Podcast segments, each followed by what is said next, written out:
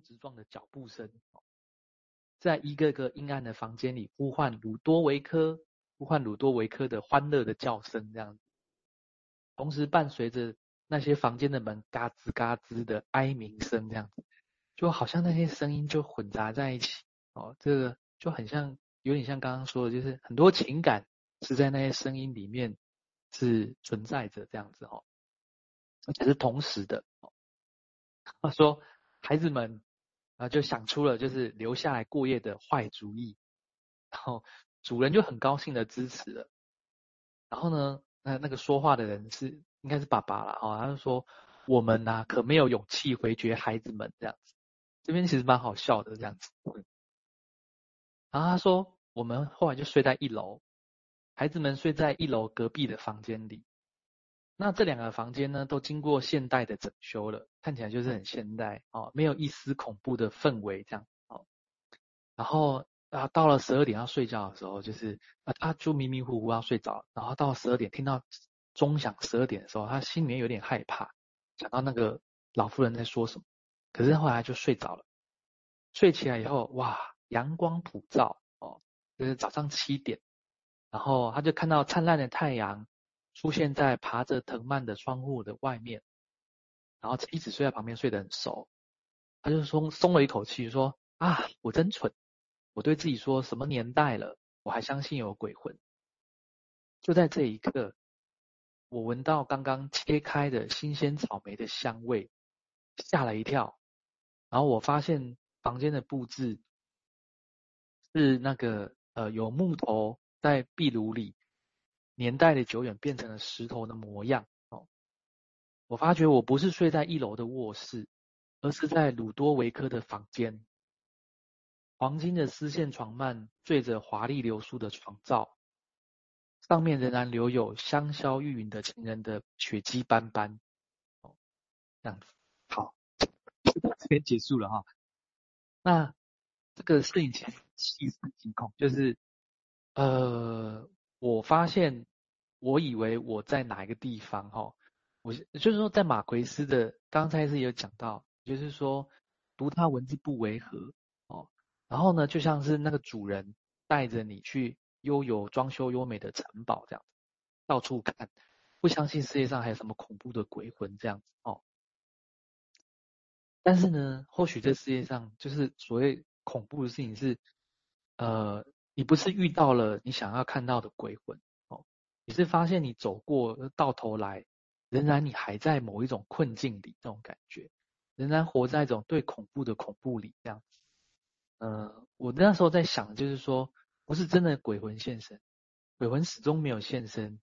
可是现身的是一种对于失去自己，就是当然这个故事可以解释成说，哦，发生什么事情了？我我为什么会在这里？为什么会在这个房间呢？现身的是一种恐怖的感觉，那是一种超自然力量。就是这恐怖是超自然力量，而让人明白了我不是世界上的主宰，然后这是细思极恐的事情。这样，那我先想到这里。其实我刚刚的比喻有是两个，我再增加一个，从这个故事哈，就是说，其实一开始想到的是失去的那个自己，也只是像。我们要去找的，类似像维尼口讲的那个捉迷藏的自己，躲得很好。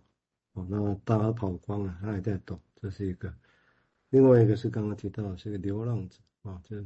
但是有没有可能会不会像再加一个，就是那个其实是也像鬼魂一样啊，在比喻上面，那我们大家来想想想看这种感觉，就就一般，因为我这样想的不是我凭空来的哈，就是其实包括从刚刚的。小说里面提到这种情节哦，也包括说我们平常在互动、一般的互动或者诊疗室，其实有时候你也也会觉得，我想某些人，甚至很多人会觉得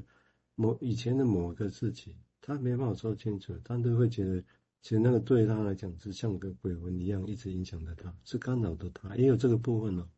哦，也有也有这样的一个自己，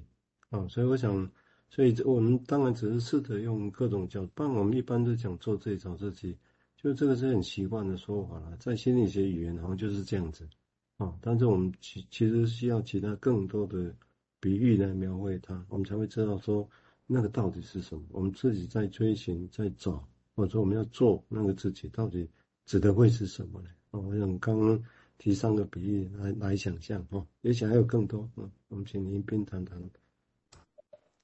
好，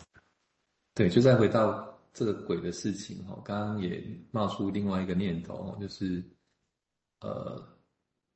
那个那个小孩哈，这么高兴要去找鬼，但是是是凭着什么感觉 要去找鬼啊？然后我就想说，因为我们从小，我冒出一些绘本啊，不是我们从小，我们有时候看小朋友读书啦，读什么绘本，就会告诉你鬼是什么样子，对不对？那现在的绘本也都画得很可爱啊，或者是 那个那个动画里面的鬼都是，你是可以看它的哦，因为它就是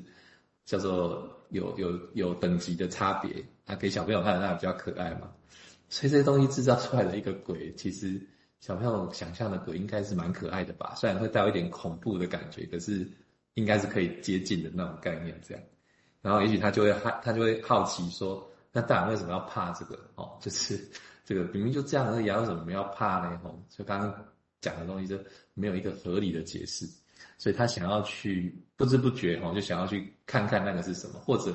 有时候当然也不是吧，我想说你们大人干嘛怕成这样？我去给你看，你看那个我知道的绘本都不是这样。所以意思是说，有一个落差，认知哈，认知的落差或者感觉的落差，让小朋友有那个好奇心，想要试试看这样。那刚刚那一段也是一样哈，就是那个醒来突然闻到那个香味，哦，那个那个草莓，新鲜草莓切开的香味，啊，瞬间时空转移哈，他从一楼变成到那个那个那个被封锁的房间去的这样。那那个东西也是感觉哦，就是有一样，就是说。一个感觉进来了，竟然启动了另外一个世界，而且仿佛是真的一样。他回过头来，回过神来，再确定一下啊，不是的，不是的，然后就开始好奇了。那为什么刚刚会有这种感觉？哦，除了可能被吓到之外，其实可能还会同时有一个感觉是，怎么会那样子？哦，没有一个合理的解释出现的时候，我们就会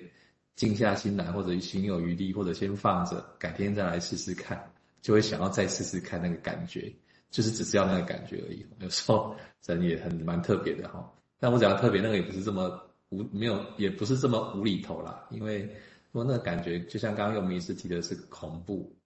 那于是恐怖，我们都想要不要恐怖啊？因为很恐怖，我们又失控，那更恐怖。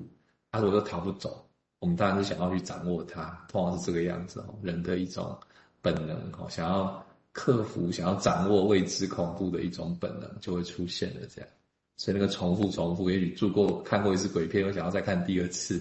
也许不是那个鬼多可怕，是那个那个还没有合理的解释，还没有对到家的那个部分，会启动另外一个一个想要想要去追寻的一个动力，这样子。大家想到这样的一个面向啊，诶诶，这是我刚刚临时想到的，刚刚写下来，不过其实应该还蛮值得来分享的，就我试着来推论。用另外一个角度，用今天这个讲道来谈所谓临床的移情跟缓移情是什么？因为那个是什么，没有人知道。但是我们讲的好像很有道理的样子，哦，都是见闻记者许这样的在讲啊，那是虾米物件？哦，大家叫做那是什么歌了哈？但是我想，如果从刚刚提到的来比来讲，我们刚刚提到鬼，或者是我们在找自己，我用恐龙为例，恐龙也许我们找到是骨头。之前没有骨头，我们是想象，有些是还是想象，有些骨头。当你看骨头找到之后，当我们现在呈现出来的样子，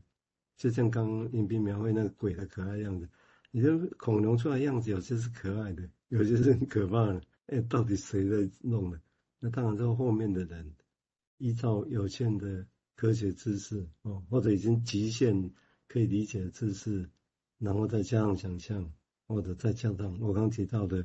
美学、情感的美学，因为那个地方，我这样比喻是要让大家知道，说说你只要想象，我们会如何想象见过一个鬼，会见过一只恐龙，或者我们会如何见过是自己在别人的面前，在自己心中是什么样？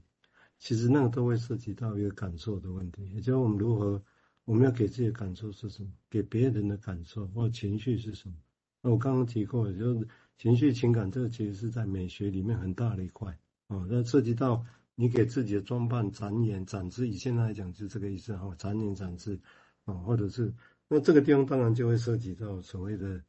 展演展示的时候，就会涉及到移情跟缓移情嘛，对不对？在你在。